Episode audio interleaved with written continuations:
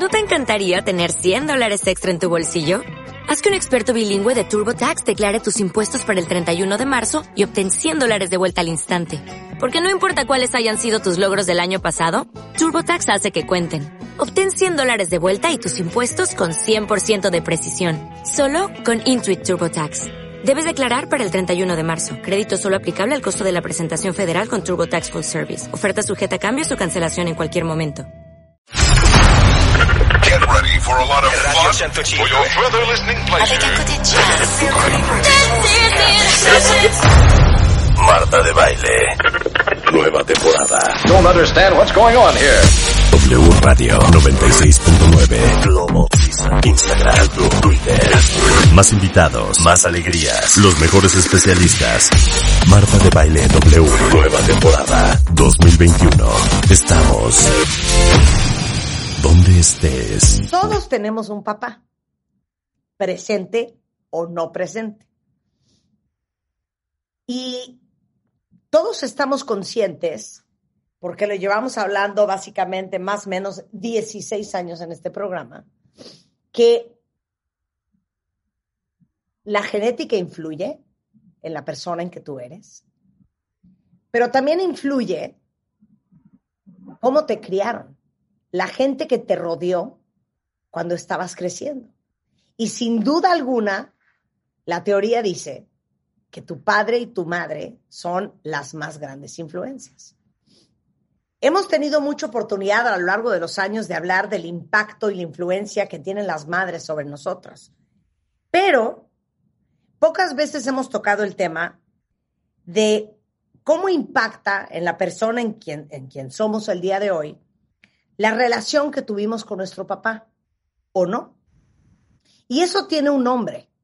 Se llama daddy issues o pues temitas con el papá.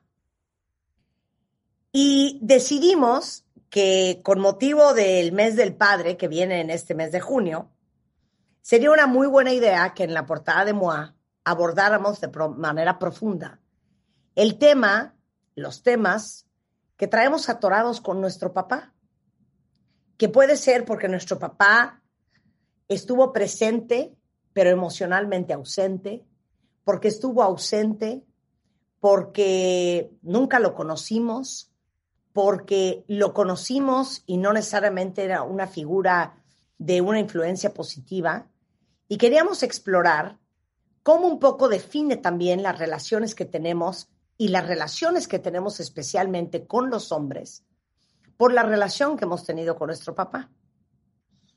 Si ustedes tienen una relación complicada con su padre, por favor compártanos con el hashtag gatito daddy d a d d y issues i w s u e s ahorita en Twitter porque de eso vamos a hablar hoy. Número uno, con Natalie Rotterman, eh, director en jefe de la revista MOA y sus plataformas, y con Vidal Schmil, gran pedagogo y especialista en desarrollo humano, autor de Disciplina Inteligente. Hola, hola, hola. Tuvimos una falla en unos momentos, justo en este momento que te estaba presentando, mi querida. Ahí está. Marta, te estás cortando. Te cortaste ah. un poco justo cuando presentaste a Vidal.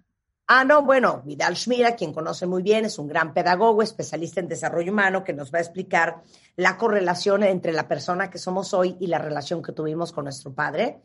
Pero el chiste es que ustedes también lo compartan con el hashtag Daddy Issues, arroben arroba revista MOA, y si quieren pueden arrobar también a Vidal, que es escuela-padres. Bienvenida, Natalí, bienvenidísimo, Vidal, ¿cómo están? Muchas gracias, Marta. Muy emocionada por esta revista de verano que nos aventamos. Este, pues mm, justo como decías, Marta, y yo creo que es un tema que nos han pedido muchísimo y justo también nos hemos enfocado mucho en lo de la mamá, porque pues yo considero que somos un matriarcado, o sea, aquí la mamá es sagrada y aquí, porque pues sí, culturalmente el padre, digamos que pues tiene un rol secundario. Marta, lo platicábamos el otro día y lo decías bien en tu carta editorial, es que los baños de los hombres no tienen cambiador para bebés, ¿no? Y es algo que apenas están implementando. porque culturalmente eso le toca a la mamá como infinidad de otras cosas. Es algo muy simbólico, ¿no? Claro. Pero nos han pedido el tema de los papás muchísimo porque, sí, creo que culturalmente, pues, creo que de esa, de esa, de esa pata cojeamos. A ver, Natalí, Natalí, aquí tengo un desacuerdo. Es que, ¿sabes qué, Natalí? Te presento a Viral Schmil, con quien sé que has eh, debatido, debatido y trabajado mucho en este issue. Ya sé qué me va a decir del Pero te digo una cosa, es una eterna peleadera. A ver, ¿cuál es tu discusión ahora? ¿Qué me va a decir del patriarcado? No estamos viviendo en un matriarcado, no. Estamos viviendo en una sociedad machista que por abandono de los hombres, la mujer se ha tenido que cargar con un sobrepeso de cosas, pero eso no convierte a la sociedad en matriarcado. Ok. Eh, pero el, punto es, e, efectivamente, las mujeres tienen ya no doble rol, triple, cuádruple rol por la ausencia de, de, los hombres, porque los hombres estamos todavía en una redefinición de lo que es, significa ser hombre. ¿Por qué? Porque seguimos en una sociedad profundamente machista. Y el machismo no es algo genético ni nada que ver con eso, ni que la división entre hombre y mujer, esos son inventos o construcciones sociales que hemos generado a lo largo de generaciones. Y esto es un efecto. El padre ausente, ya sea el que se fue a comprar cigarros o el que está de cuerpo presente, que es un papá ausente, Está de cuerpo presente, yo le llamo papá de cuerpo presente. Está ahí, no me molesten, es como un hijo más y la mujer tiene que hacerse doble cargo, no solo en lo económico y laboral, sino también en, lo, en la crianza, ¿no? Claro, pero ¿por qué se están clavando en roles? Si aquí estamos hablando de algo mucho más profundo. O sea, yo, pienso en mi papá y yo me acuerdo muy bien que alguien algún día me dijo que la autoestima de las mujeres quien más influye en ella es el papá Vidal.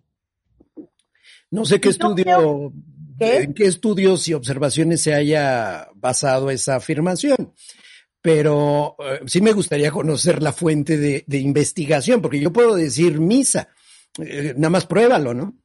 Eh, a ver, el tema es cómo es que realmente una persona construye la autoestima va con toda la interacción social, no solamente del papá. Ahora, efectivamente hay una serie de estudios que indican que cierta conducta hacia los hombres por parte de las mujeres proviene de la relación que tuvo con su papá, pero no en sí, en su totalidad, me atrevería yo a decir la autoestima. ¿eh? No, claro, pero sin duda alguna, la primera gran relación, en el caso de las mujeres, con el sexo opuesto es la relación que tienes con tu padre. Tal cual.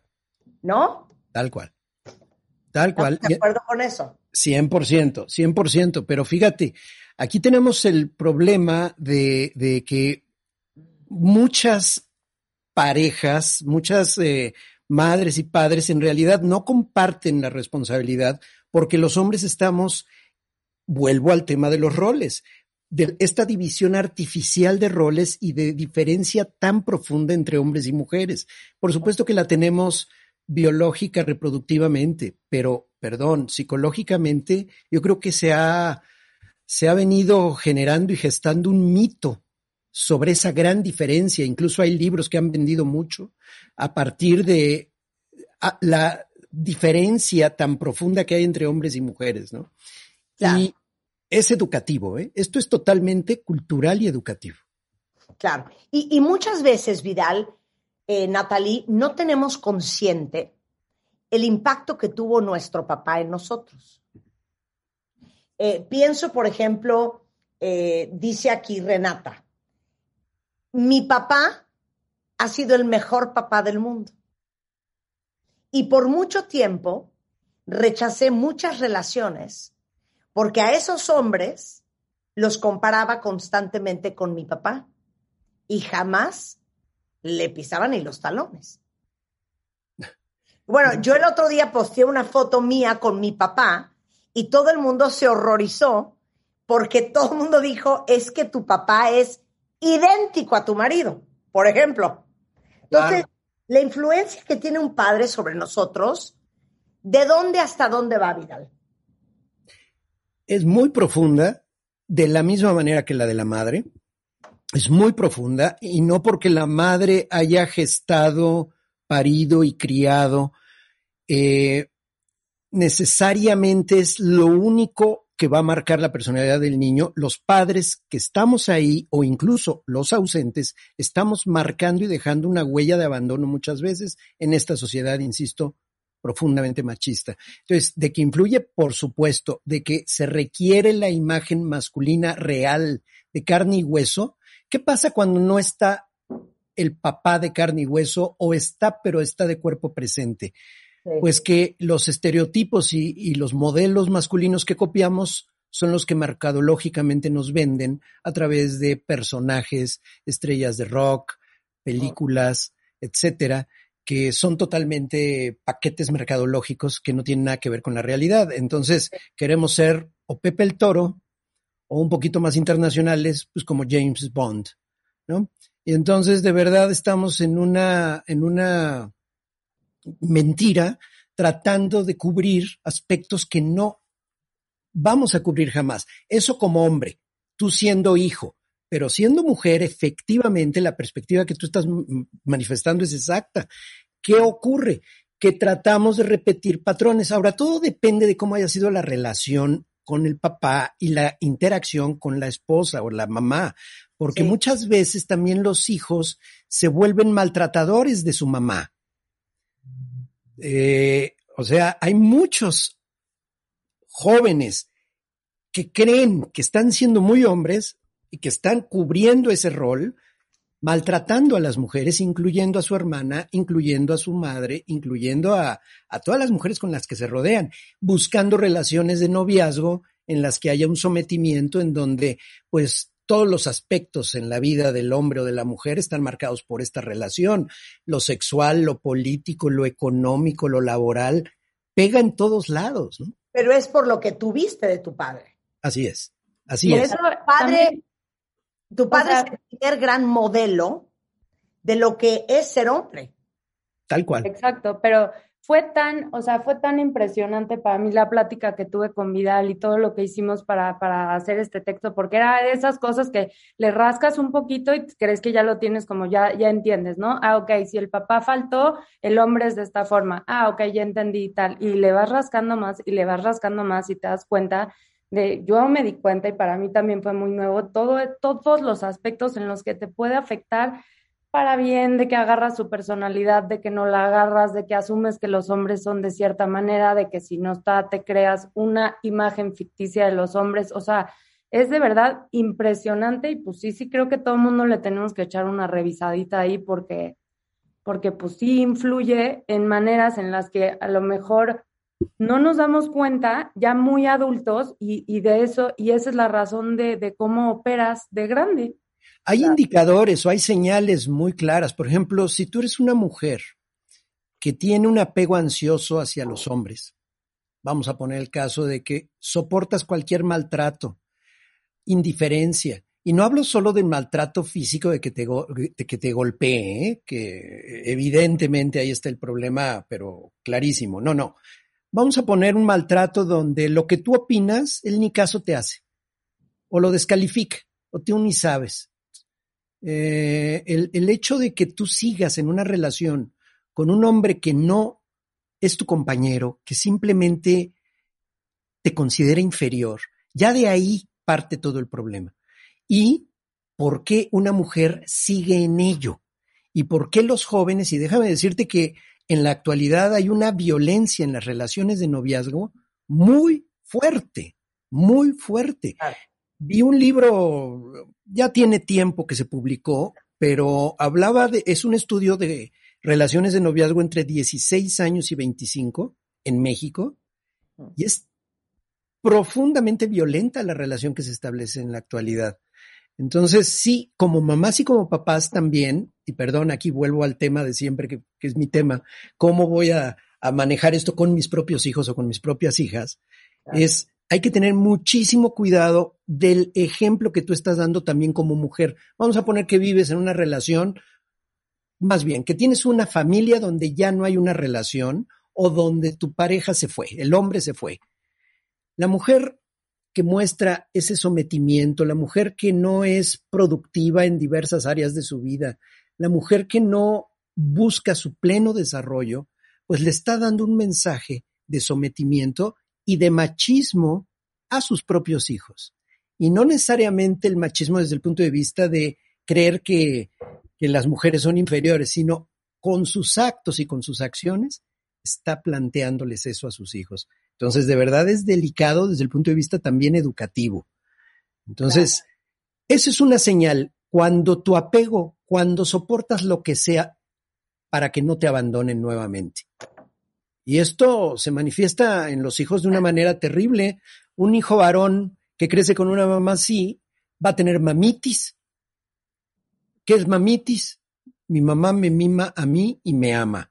Se quedó en esa etapa, pero no solamente por la cuestión de inmadurez que se haya generado en él, sino también por otro hecho. Tiene que cubrir carencias afectivas de su mamá y se siente culpable cuando tiene una relación de pareja. Claro. ¿Le va? Claro, claro. Oye, ahora dime una cosa. Leo aquí a una cuentaviente que dice, mi papá fue el mejor del mundo en el sentido de que siempre tuve escuela, ropa, comida, juguetes, pero emocionalmente fue un padre ausente. La pregunta es, un papá inaccesible, cosa de la cual hablamos también en revista MOA, ¿qué efectos tiene sobre una mujer y sobre un hombre? Estos mismos, estos mismos. El padre ausente e, es que ser proveedor material no te convierte en buen padre, perdón. Esa es una parte bien muy pequeña de todo el rol de papá. El, ser proveedor material, escuela, techo, y ese es el argumento típico, ¿no? Como de, como de radionovela de hace muchos años. ¿Qué te hace falta? Dime qué te hace falta. Yo que te he dado todo. No, no le has dado tu presencia. Entonces, como dice Jorge, perdón, Sergio Sinai, en un estupendo libro que se llama Ser padre es cosa de hombres, padre o papá se escribe con P de presencia, no de proveedor nada más. ¿eh? O sea, no puedes decir que es el mejor padre del mundo porque te proveyó nada más. Hay otros que ni siquiera eso, yo sé, hay otros que ni eso. Pero el ser proveedor es una función fundamental, pero no única, y no te convierte en un estupendo padre. Entonces, los efectos son los mismos para responder la pregunta, Marta. Oye, y leo, por ejemplo, a otra cuentaviente que dice aquí, este, eh, yo siento que el hecho de que nuestro padre nos dejó cuando estábamos chicos, nos dejó una profunda huella de abandono. Claro. Porque cuando el papá se va, digamos que es el primer gran abandono de tu vida. Y eso también marca la relación que vas a tener con los hombres en tu vida. Eh, así es, y lo estás viendo desde una perspectiva femenina, pero también desde lo que afecta a los hijos varones. Claro. Y ojo, uno puede tomar, vamos a decirlo así, perdón, y lo pongo entre comillas, personalidades prestadas. ¿Qué es esta personalidad prestada? Que yo muchas veces copio al que considero ganó, al que gana o al que pierde. Yo puedo tomar la personalidad prestada de mi mamá que perdió y me victimizo de ahí en adelante y me relaciono con los hombres en una, justo una relación de dependencia. O la personalidad ganadora, entre comillas, donde me vuelvo el rudo, el duro, o como mujer voy a usar un término horrible, me convierto en la macha. Claro. Bueno, yo, yo les voy a decir una cosa y les voy a hacer la misma pregunta a Rebeca y a Natalie y a todos ustedes. Venga. Vamos a hacer un, un, un voto de honestidad y de apertura y de verdaderamente abrir nuestro corazón y compartir. Y si quieren, empiezo yo. Cuando yo tenía 12 años, Vidal, mis papás se divorciaron. Y fue un divorcio muy complicado. Y mi papá, que para mí era mi vida, mi Dios, mi todo, no solamente se fue de la casa, se cambió de país. Y yo crecí los siguientes cuatro o cinco años que son fundamentales en el desarrollo de cualquier ser humano, extrañando mucho a mi papá. Muchos años de terapia me tomó darme cuenta que la forma en que yo viví la ausencia de mi padre fue como un abandono. Y crecí con una tremenda huella de abandono que tuve que trabajar 20 años en terapia. Y se me manifestó de dos formas diferentes. Una, todas las relaciones que yo tenía con los hombres en mi vida, yo tenía un pie adentro de la alberca, pero el otro siempre lo tenía afuera. Siempre busqué relaciones que sabía que no iban a funcionar, porque creo que en lo más profundo de mi ser, eso me permitía estar a salvo. Eso me permitía no encontrarme en una relación en donde yo era totalmente vulnerable, porque al final, como no iba a funcionar, estaba, pero no estaba. Claro. Y segundo, nunca me di cuenta hasta que conocí a Juan, mi actual marido, que por cierto es su cumpleaños, Happy Birthday, my love, no me había dado cuenta que también la forma en que yo operaba mis relaciones era porque en el fondo yo tenía una profunda desconfianza en los hombres. Porque al final, para resumirlo, yo creo que mi tesis era, en los hombres no puedes confiar porque los hombres se van, te dejan y te abandonan. Claro. Fíjense qué cabrón. Muy fuerte y gracias por, por platicarnos eso tan personal, tan íntimo y, y, y bueno, el hecho de lo elaborado que lo tienes es un ejemplo para que podamos trabajar eso si tenemos carencias y esas huellas de abandono y realmente eh, a todos los cuentavientes que se den cuenta que se puede trabajar y superar. Eh, quedan cicatrices, ¿eh? O sea, la cicatriz ahí queda, tal vez ya no duela, pero ahí está la marca. Y ese es el recuerdo justamente que nos estás compartiendo, Marta. Claro. También aquí Marta nos ponía un cuentaviente que a él le preocupa más bien que a raíz de lo que, de, de, de, de lo que haya vivido él con su papá y todo, eh, pues lo que platicamos tú y yo, Vidal, que también eh, tocamos aquí en la revista, que es cómo repites el patrón o decides de haber tenido un padre ausente, inaccesible, débil, tal y tal, decides irte al otro extremo en tu propia paternidad, entonces seguimos como propiciando este círculo y este ciclo que, que, que pues no se termina, porque entonces te vas al extremo de ser el amigo de tus hijos y entonces tus hijos crecen con un padre que consideran probablemente débil. No sé, este, es interesantísimo eso que también justo aquí nos decían que es qué herramientas necesito yo para ser un buen padre y compartírselas a mi hijo y romper con este, con este ciclo. El primer paso ya lo dio, tomar conciencia de ello y cuestionarse. Porque el gran problema, Natalie, es que como mamás y como papás muchas veces nos vamos por la libre sin cuestionarnos si estamos haciéndolo bien o tenemos que corregir algo. Y eso es terrible. ¿Por qué? Porque nos lleva a una maternidad o paternidad inconsciente, totalmente reactiva. O me voy al extremo de repetir el mismo patrón o me voy al opuesto exactamente y en ambos casos estoy siendo reactivo. Claro. el primer paso ya lo dio. Claro, Patricia Villegas dice algo también bien interesante, cómo puede ser también un problema lo opuesto. Dice, mi papá fue tan excepcional y confiable que yo me llevé muy malas experiencias porque yo, al contrario de mí, confiaba en todos los hombres, asumiendo y pensando que así eran todos, porque eso era lo que yo conocía. Claro.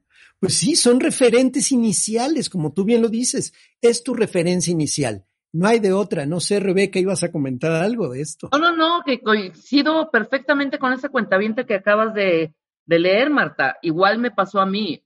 O sea, honrando la memoria de mi padre, o sea, yo tuve como muy buen equilibrio. La rueda de San Miguel y la casita la jugábamos con mi mamá, pero el badminton, el fútbol, o sea, mi papá me hizo ser fanática del Cruz Azul, por ejemplo, ¿no? Te estoy hablando en cosas eh, este, de lo más, grande a lo más pequeño, pero lo que me marcó cañón fue también esa parte y esa fuerza que tenía de súper confianzudo. Confiaba mucho. todos los días entraba a mi cuarto y me decía, la vida es ahora, ¿sabes? Entonces yo me sentía sin límites, casi, casi. Y eso, a la larga, me volvió una bronca, una, una, un caballo bronco, ¿no? O sea, toda esta parte de va, consíguelo, pero nunca me vi las consecuencias, ¿sabes? Arriesga, arriesgué siempre, perdí unas veces, otras gané, ¿sabes? Pero esta parte de fuerza que él me dio, muchas veces jugaba en mi contra, ¿no? Claro. O sea, muchísimas veces. Pero por eso yo, yo le decía a Vidal que uno de mis daddy issues positivos es que si alguien siempre ha sido hasta la fecha mi más grande fan, es mi papá. Él fue el primero que me dijo, tú vas a ser una gran empresaria cuando tenía yo 10 años y decía, ¿de qué me está hablando este señor? Hasta la fecha es mi cheerleader y mi porrista número uno. Me entiendo y conecto con él muy bien. siempre creyó en mí cuando me metieron en el colegio de monjas y me iba tan mal, inmediatamente me sacó y le dijo a la monja, yo no quiero que esta niña crezca creyendo que es un problema. Y él fue mi gran defensor simultáneamente, que ese es el lado increíble de la relación que yo tengo con mi padre. Sin embargo, eso no significa que todos tenemos algo que trabajar. Y por eso con esta edición queríamos traer esto a la luz y es que me pongo a pensar en, en, lo complicados que somos los seres humanos, ¿no? Porque en mi experiencia, a mí me pasó un poco al revés. Mi papá no es mexicano, entonces yo desde chica crecí y asumí que los papás sí cambiaban pañales, sí te bañaban, eras, eran quienes te hacían de desayunar y te llevaban a la escuela, te vestía, te amarraba las agujetas. Yo crecí con ese papá y poco a poco me fui dando cuenta que los papás de mis amigas tal vez eran distintos y luego los amigos eran distintos y luego los novios. Entonces, yo creo que yo también he crecido y he, vivido con una cosa como de, sí que padre, pero a mí nadie me va a cuidar como mi papá. A mí nadie, de verdad, yo para nadie voy a ser la niña sagrada que mi papá se encargue desde mi, de mi salud emocional. Me preguntan las mañanas, ¿cómo estás? ¿Cómo te fue hoy? ¿Cómo te has sentido? Te veo triste, te oigo apagada. Este, pues ese fue mi papá para mí. Entonces yo fui viendo y dije, ah, ok, aquí, aquí la cosa es medio diferente. Aquí nadie cuida como mi papá, no, Grax. Ahora, es que los roles de papá deben ir cambiando según nuestros hijos van creciendo. Entonces, cuidado, porque si eres un papá protector que sigue tratando a su hija de 32 años como la nena de 5, tampoco es muy saludable. Claro. Entonces, no sé, Rebeca, si andamos con el tiempo adecuado para que me suelte sobre esa, sobre los diferentes roles o papeles que tenemos que tener los papás a lo largo de la etapa evolutiva de nuestras hijas y de nuestros hijos, o, o, después. Después del corte, después del corte. Hacemos una pausa. Hoy hablando de Daddy Issues, que es la portada de revista MOA del mes de junio en W Radio. No se vayan. ¿Todavía no tienes ID de cuenta viente? Consíguelo en martadebaile.com. martadebaile.com. Y sé parte de nuestra comunidad de cuentavientes. Son las 10.38 de la mañana y estamos tratando de desmenuzar los daddy issues. Los temas que venimos arrastrando con nuestros papás hombres. Ahora que es junio, el mes del padre, esa es la portada de Revista MOA. Eh, explorar y entender más a profundidad lo que impacta en nuestra vida, tanto a hombres como mujeres, un padre presente pero emocionalmente ausente, un padre ausente, un padre que nunca conocimos, un padre que conocimos pero fue abusivo, un padre extraordinario y cómo eso moldea la persona que somos hoy. Estamos discutiéndolo con Vidal Schmil, que es un gran pedagogo, especialista en desarrollo humano, Natalie Rotterman, eh, directora en jefe de la plataforma de revista MOA. Estamos eh, hablando sobre el tema y antes del corte decías, Vidal, que también eh, las necesidades de padre son diferentes a través de los años. Sí es, no puede ser que sigas queriendo que tu papi sea protector cuando eres una mujer de 45.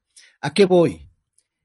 Cuando tú eres papá, digamos, de una niña, un niño de cero, vamos a poner una edad así fija, de cero a nueve años, antes de entrar a la pubertad, el papá, yo le sugiero a todos los papás que me están escuchando que sean protectores, protectores de sus hijas y de sus hijos, no sobreprotectores. Cuando digo protectores, que estás allí, que respondes por tu hija, que estás atento, que le enseñas, eh, que tenga una atmósfera segura para poder eh, ejercer su independencia que tanto está buscando. las niñas, niños pequeños quieren subirse solos, escalar, hacer una serie de cuestiones que tal vez no puedan del todo, pero les tienes que propiciar el espacio para que tú no obstaculices podríamos decir, proteges, pero no, y no obstaculizas, y no haces por él o por ella lo que ellos les corresponde aprender a hacer, porque lo arruinas. Ya lo dijo hace más de 100 años María Montessori, ¿verdad? Aquello que tú haces por ellos retrasa su desarrollo. O sea, algo que él no necesita y que no le permites desarrollar, no necesita tu apoyo en ese momento. Entonces, nada más dale la atmósfera segura para que pueda ejercer su independencia, pero estando allí, respondiendo allí. Ese es, podríamos decir, el primer rol de mamá y en este caso de papá que yo sugiero. El papá protector hasta antes de la pubertad. Cuando llega la pubertad, vamos a poner de 10 a 12 años, más o menos, 10 a 13, tienes que ser un papá cómplice. El primer rol es papá protector. El segundo es papá cómplice. Aquí, aquí todavía están en una edad, las niñas y los niños, en el que quieren hacer cosas en conjunto con su papá. No quiere decir que te conviertas en alcahuete o que cubras lo que no debe. El papá cómplice es el que se divierte con sus hijos, les enseña a andar en bicicleta, se van al cine a disfrutar. Mira, hasta le enseña uno que otra grosería. Es, la actitud es ve, hazlo, atrévete. Aquí estoy yo si necesitas algo. Esa es la actitud. Ve, hazlo, atrévete a hacerlo y yo aquí estoy por si pasa cualquier cosa. Pero siempre dime en lo que estás. No mentiras. Ese es un punto muy importante en la complicidad. Que quede claro que la complicidad no significa encubrimiento de lo que está mal, sino soy tu cómplice de juego, soy tu cómplice hasta de repente para enseñarte un albur, para hacer cosas que a veces, a veces, no siempre, una mujer, una mamá va a decir, ay, ¿cómo le enseñas esas cosas? Pues es parte del rol del hombre. Es atrévete a hacer las cosas, es empujar a los hijos y ser cómplice para que puedan atreverse a cosas que normalmente les da temor porque todavía están apenas saliendo de la infancia. Entonces, el primer rol es papá cómplice. El segundo rol, perdón, el primer rol es protector. El segundo es cómplice. Y el tercero, de 13 a 18, 19 años, vamos a llamarlo papá realista. El papá realista es cuando tú sabes que tu hija, tu hijo, inicia ya un proceso de vida pues, más cercana a la, etapa adulta, ¿no? La vida sexual es cuando va a probar fumar, beber, va a probar. Y mira, no quiere decir que tú lo vas a fomentar, quiere decir que vas a establecer un lema, un lema que es, dime la verdad para que te pueda ayudar te amo, no dejaré de amarte, hagas lo que hagas, pero eso no significa que te voy a permitir hacer lo que sea. Tu amor es incondicional, pero vas a ponerle límites. Pero tienes que darte cuenta que debes de ser realista. Si te dicen que tu hija está haciendo, que está fumando, llegó tomado, etcétera, tienes que enfrentar la realidad y no negar y decir cosas como ¿dónde has visto ese ejemplo? o donde te decepcionas de todo y estás tratando de, que tu hijo se apegue a un ideal totalmente inexistente. Entonces el papá realista es el que sabe que sus hijas y sus hijos en la etapa adolescente están en una etapa muy vulnerable, de muchísimo riesgo, y va a estar allí para apoyar, pero poniendo límites. Pero no se va a engañar a sí mismo creyendo que su hija, porque fue educada de cierta manera, no va a hacer ciertas cosas que sabemos que los adolescentes van a hacer. Y más en una era digital, en una etapa, en una, en un, en una, en un contexto con una tecnología y con un contacto irrestricto respecto a, la posibilidad el riesgo de tener contacto con personas de, de alto riesgo. O sea, es una etapa de alto riesgo. Por eso le tenemos tanto miedo a la adolescencia. Pero como papá tienes que ser realista. Y ya cuando tienes una hija o un hijo adulto, puedes ser más una especie de coach. Eh, eh, yo creo que el siguiente rol es coach, una, una, persona que puede dar un punto de vista, que asesora, que puede apoyarte cuando tú lo solicitas, tú como hija o tú, tú como hijo, pero ya eres más asesor eres más asesor o coach que otra cosa de tus hijos. Hay una etapa en la que simplemente tienes que confiar en lo que hiciste como mamá o como papá, en este caso como papá. Tienes que soltar a los hijos. De otra manera, híjole, eres el papá protector con tu hija de 27, pues perdóname, algo, algo está chueco ahí, algo no, no hemos entendido ya la edad que tiene nuestra hija a los 27, 30 años. Queda clarísimo. Oye, dice aquí Sam Mendoza, fíjense qué interesante. Al tener un papá ausente, emocional y económicamente, cuando yo crecí, me involucré con hombres mayores que yo, claramente para tratar de reemplazar esa figura paterna con la que conviví escasas diez veces en toda mi vida. Claro. Claro, eso, eso es como, como de manual. Eso es de manual. Eso, es de manual. Pero esas son cosas que tienes que trabajar para entender eh, cómo parar la forma en que eliges a tus parejas. Eh, Miri dice, me estoy separando del papá de mi hija y no sé cómo manejar la situación para que no crezca con una terrible huella de abandono. Bueno, no, que no hable mal de su papá y que propicie que haya contacto de acuerdo a cómo el papá y ella establezcan su propia relación. Ella, ella no va a poder impedir una huella de abandono si el papá abandona, ¿eh? porque ella no va a poder sustituir ni cubrir ese hueco. Entonces, ya no le corresponde a ella. Ella lo único que puede hacer es no hablar mal de su expareja, haya sido como haya sido la separación. Y propiciar la relación. Y facilitar el contacto de su hija con su papá en la medida que sea una relación segura. Claro, Y justo lo que decías ahorita, Vidal, esto también es un, aquí juegan un rol súper importante las mamás, justamente viendo el vacío que le puedes generar a tu hijo, la separación tuya y del padre, pues tú la tienes que manejar bien para que tu hijo no tenga estos problemas. Dice aquí Noé Ulises. Hola Marta, soy padre de un adolescente de 16 años y me separé de su mamá cuando ella tenía 6. Desde entonces le manejó mala información de mí, ahora vive conmigo y no me tiene la confianza aún. Pero esta es una cosa que, que, que, que, pues manejó mal la mamá. Ya nos estamos metiendo en otro tema que se llama alienación parental. Claro. Y es terrible, es una de las cosas más destructivas para el desarrollo de la personalidad porque le estás hablando mal de una parte de sí mismo.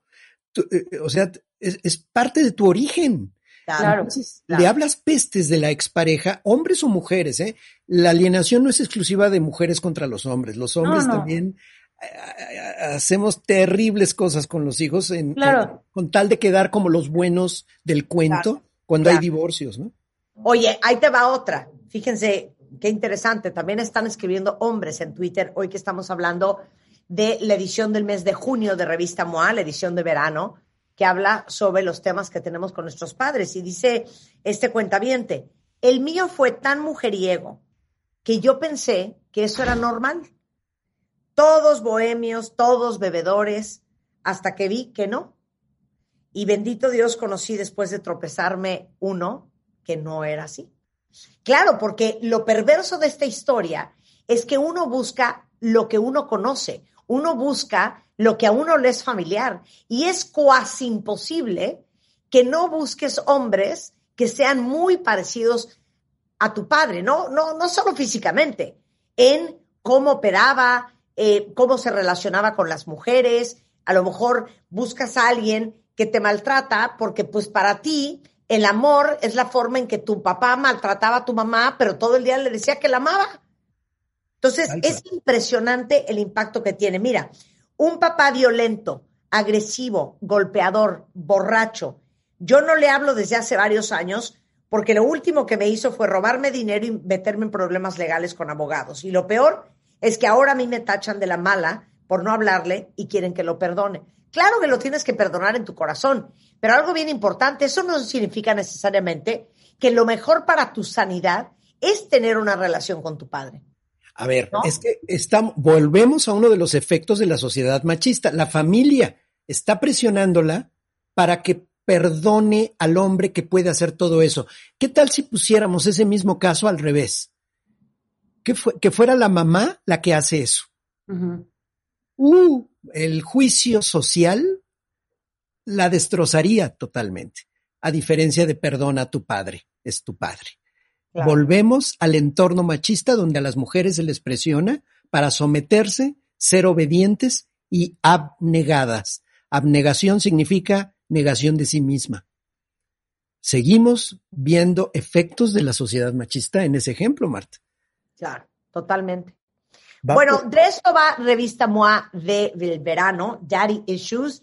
Búsquenla en cualquier puesto de periódico, tienda de autoservicio, la pueden descargar para su tablet en eh, arroba revista MOA, en revistamoa.com. Pero esto no es lo único que traemos este verano. ¿Qué más hay, Natalie? No, y antes de eso quiero hacer un anuncio parroquial, porque como pueden ver en la portada, este, la portada realmente nos la ilustró un niño de cinco años. Eh, es Mateo Aceves, nuestro artista de portada. Gracias, Mateo. Gracias, Mateo. Es el hijo de nuestra coordinadora editorial que queremos mucho, Karen Ramos.